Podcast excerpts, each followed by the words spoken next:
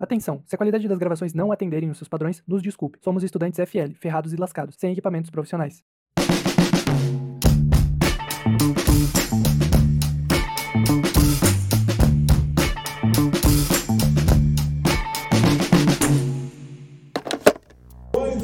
de lata de leite condensado. Vai pra puta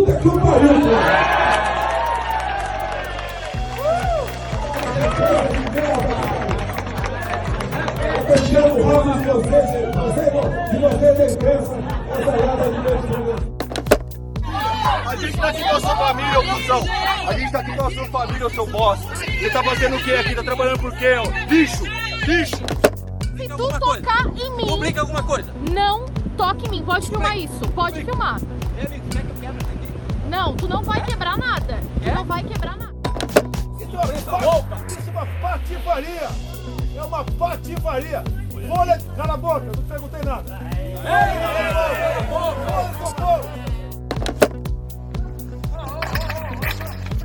Ô, que que é isso, velho? A câmera é cara. Tá doido? Filmei, ué. Pelos áudios, provavelmente você já deve desconfiar qual o tema deste primeiro episódio de 2021, certo? Isso mesmo, vamos começar o ano falando dos ataques à imprensa. O assunto é pesado, é melhor você sentar, pegar seu café e se preparar para uma verdadeira aula com as nossas super convidadas. Eu sou a professora Mayara Maduro e comigo nesta empreitada de podcasters estão meus alunos, colegas e que dividem comigo a paixão pelo jornalismo. Olá, eu sou o Kevin Eduardo E aqui é o Pedro Novaes. E aqui é a Isabel Lima. e para começar, já informamos que neste episódio não vai ter notícia boa. Pelo contrário, os dados, números, depoimentos e reflexão mostram a triste realidade que muitos colegas de profissão enfrentam todos os dias. Ano passado, os ataques bateram recordes. De acordo com o relatório da Federação Nacional de Jornalistas, 2020 foi o ano em que mais houveram ataques a profissionais da imprensa. O relatório mostra que foram 428 casos de violência, mais do que o dobro que o já alarmante número de 208 ocorrências registradas em 2019. Entre os ataques apontados pelo relatório da FENAGE estão agressões verbais, físicas e virtuais, censura, intimidações, ameaças, assédio judicial, atos de descredibilização da imprensa e até assassinatos. Um dos casos ganhou repercussão nacional. Você deve se lembrar do caso da Mariana Ferrer. Se não lembra, ouve um trechinho aí, dá um Google e volta. Em setembro de 2020, o empresário André de Camargo Aranha foi inocentado pela justiça no caso de estupro da promotora de eventos Mariana Ferrer. O resultado gerou revolta entre mulheres e ativistas, levando a hashtag Justiça por Mari Ferrer aos trending topics do Twitter. Aranha foi identificado pela polícia como o autor do estupro, que ocorreu em uma festa no fim de 2018 em Florianópolis. Ainda assim, a justiça o inocentou. A história em si só já é revoltante. Mas você sabia que a jornalista que apurou e escreveu essa reportagem sofreu ataques? Pois é, isso mesmo. Shirley Alves, repórter do Intercept Brasil, faz parte da triste estatística dos profissionais que são atacados. E ela conversou conosco e contou sobre como aconteceram os ataques.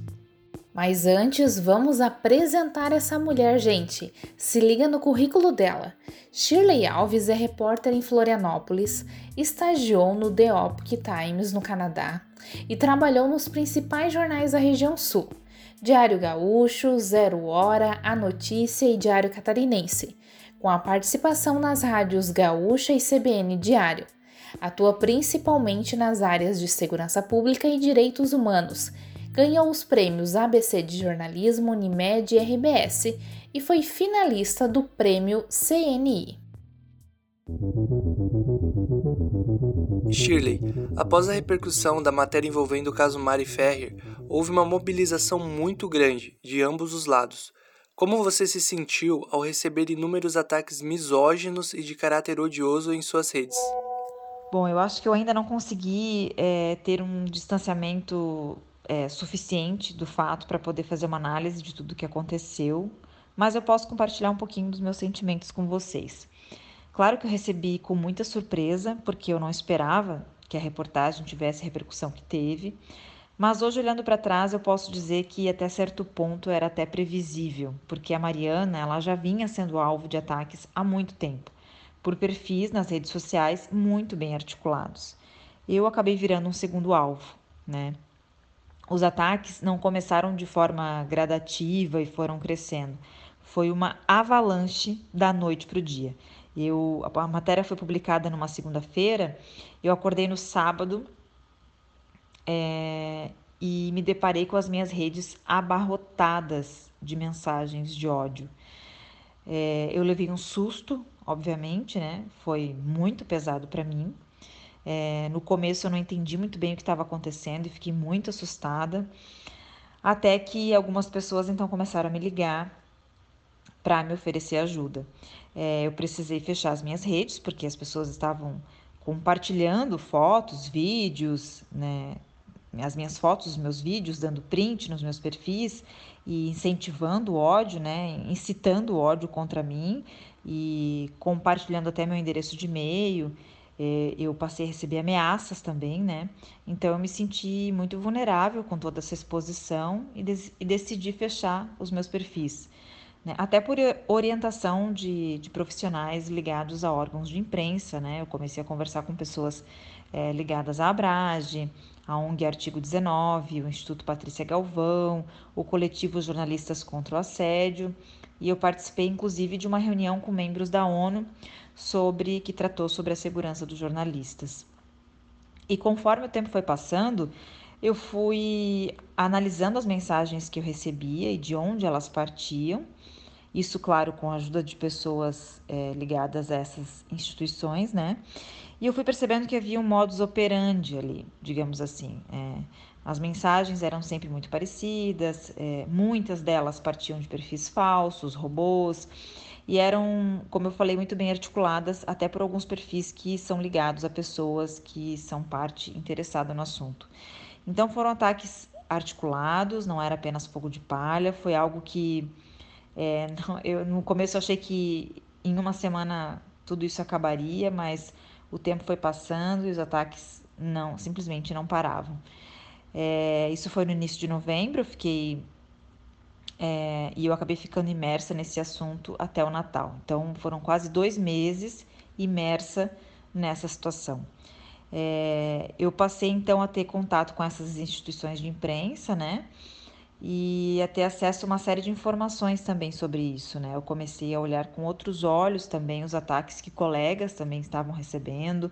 Eu tive acesso a levantamentos sobre ataques virtuais a jornalistas e me dei conta que nós mulheres somos muito mais alvos do que os homens, né? E aí você vai, enfim, percebendo uma série de outras coisas. Eu também me dei conta que por mais que eu entendesse que a tentativa dessas pessoas era justamente me silenciar e que tudo estava sendo muito bem articulado com esse propósito, com essa finalidade, é, foi muito difícil me distanciar daquilo e simplesmente ignorar e tocar minha vida, né? Então, eu precisei dar um tempo, me fortalecer emocionalmente, até para eu não ficar doente, né? Então, eu passei a fazer terapia com mais frequência, me cerquei de pessoas que estavam dispostas a me ajudar, é, segui as orientações jurídicas, né? Que eu precisava naquele momento e os apoios foram surgindo, então, de amigos, né, especialmente dos colegas jornalistas que acabam tendo uma empatia maior, né, pela situação, pessoas próximas a mim, e recebi muitas, muitas mensagens de apoio, de pessoas que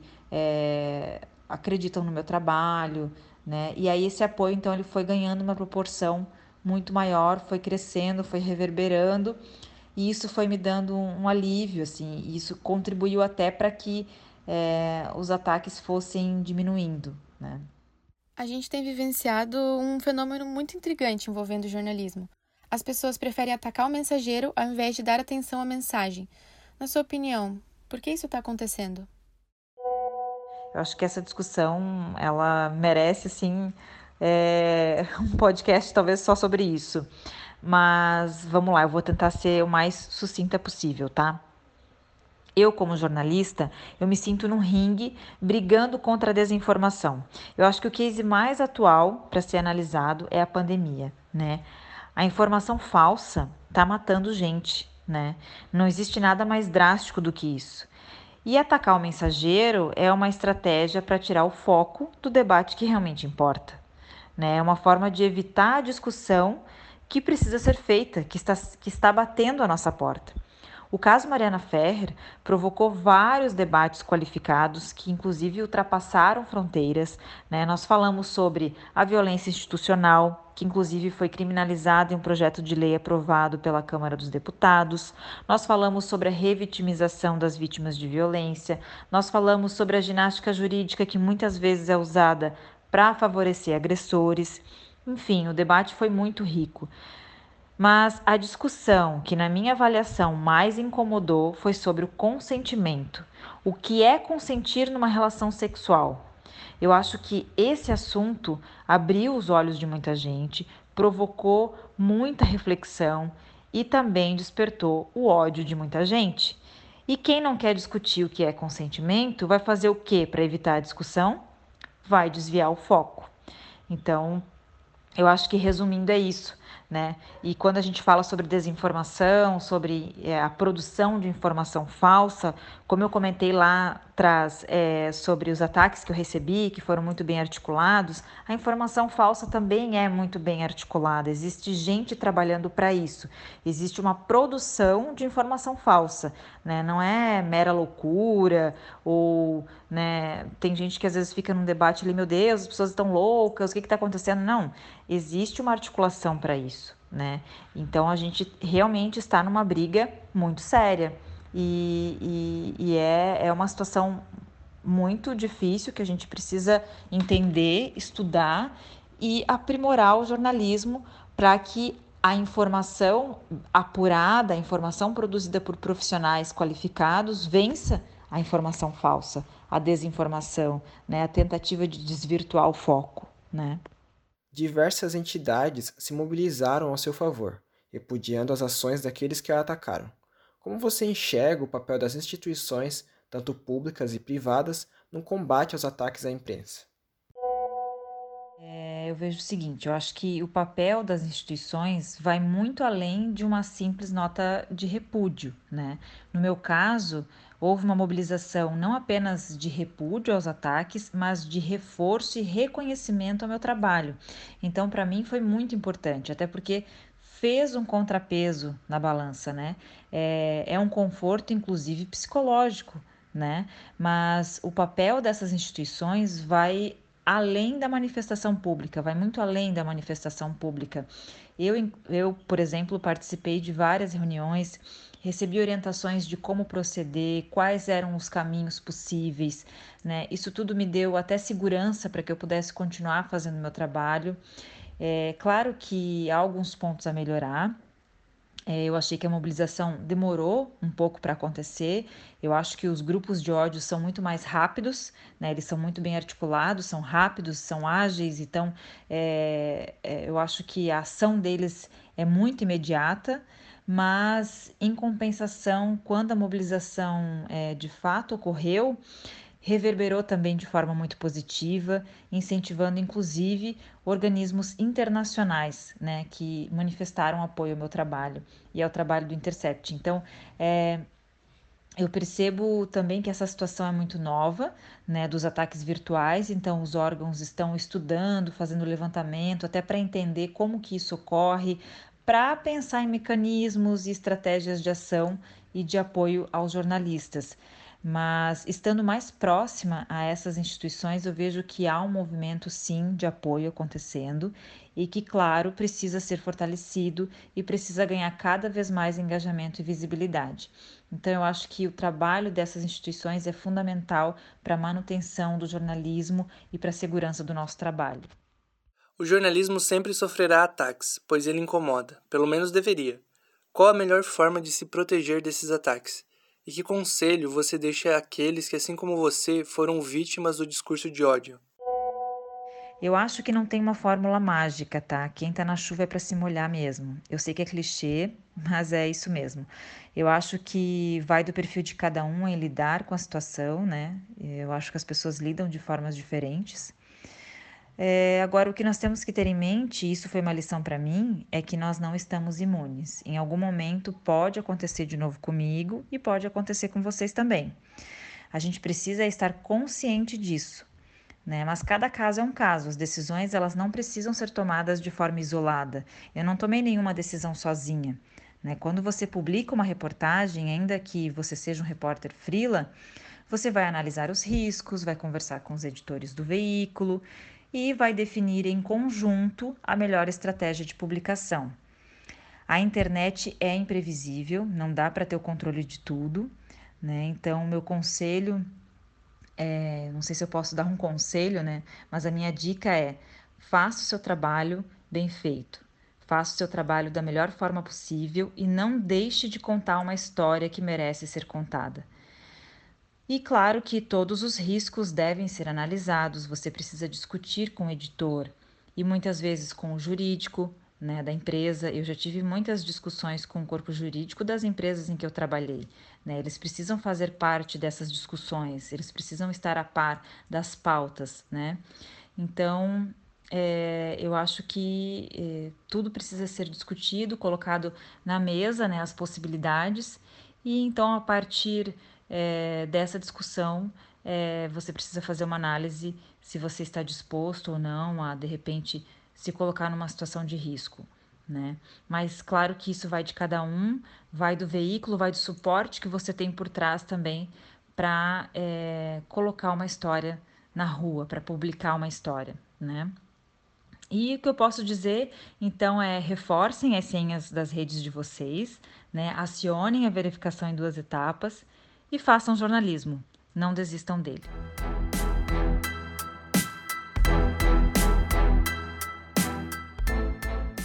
Os ataques ao jornalismo não são um fenômeno recente. A imprensa sempre incomodou aqueles que estiveram no poder desde Getúlio Vargas aos militares da ditadura, como explica a historiadora e professora Valdete Dalfenbach. É, nós tivemos ataques é, bastante pontuais e fortes na época dos militares e até mesmo na época de Getúlio Vargas.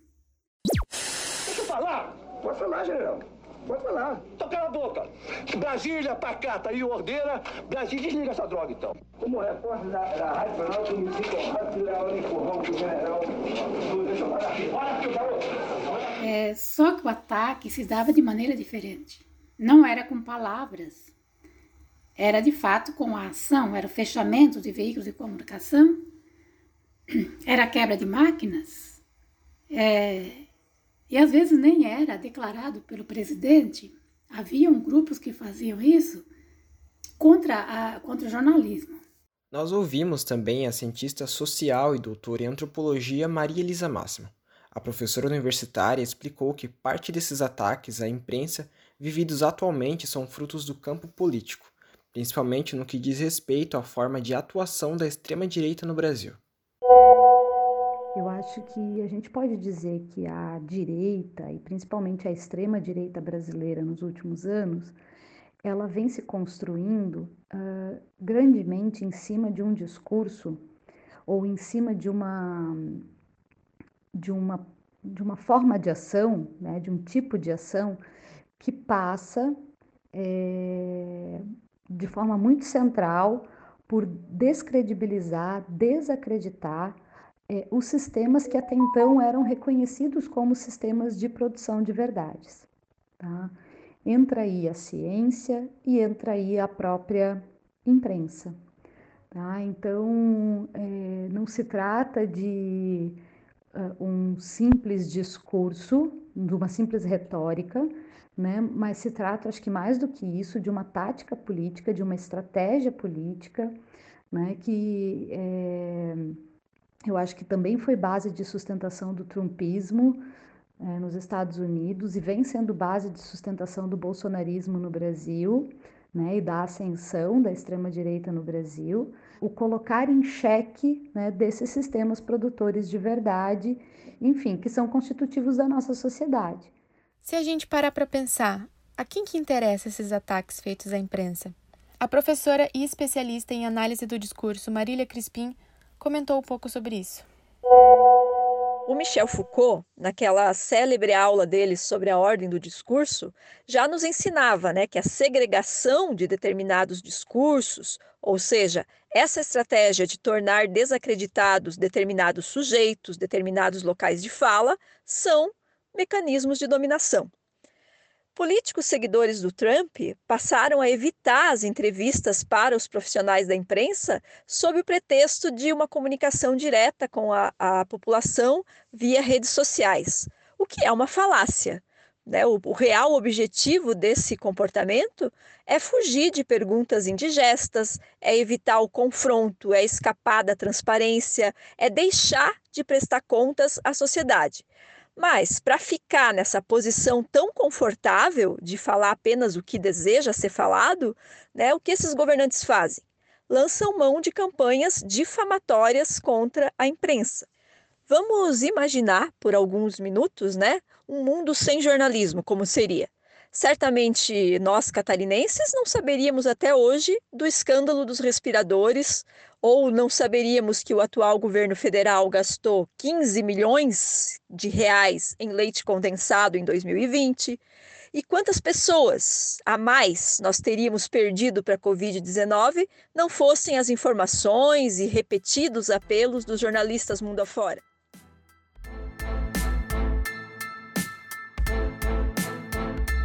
É, pessoal, o primeiro episódio de 2021 fica por aqui. Esperamos que neste ano tudo melhore, que a nossa profissão seja mais valorizada e respeitada. Obrigado a você que nos ouviu até aqui. Não esqueça de nos seguir nas redes sociais. E se você ainda não ouviu a primeira série, aproveita para conhecer mais sobre o jornalismo e compartilhar com os amigos. E pessoal, nós já estamos preparando a próxima temporada do podcast Jornalismo para quê? Temos muito para falar, ouvir e compartilhar com vocês. Então, se tiver sugestões de pautas, entrevistados, dicas, o que for, é só mandar pra gente. É isso, valeu e até a próxima. Este episódio usou áudios do portal UOL, Poder 360, TV Globo e The Intercept Brasil. Produção e vozes: Isabel Lima, Kevin Eduardo, Maiara Maduro e Pedro Novaes. Edição Kevin Eduardo.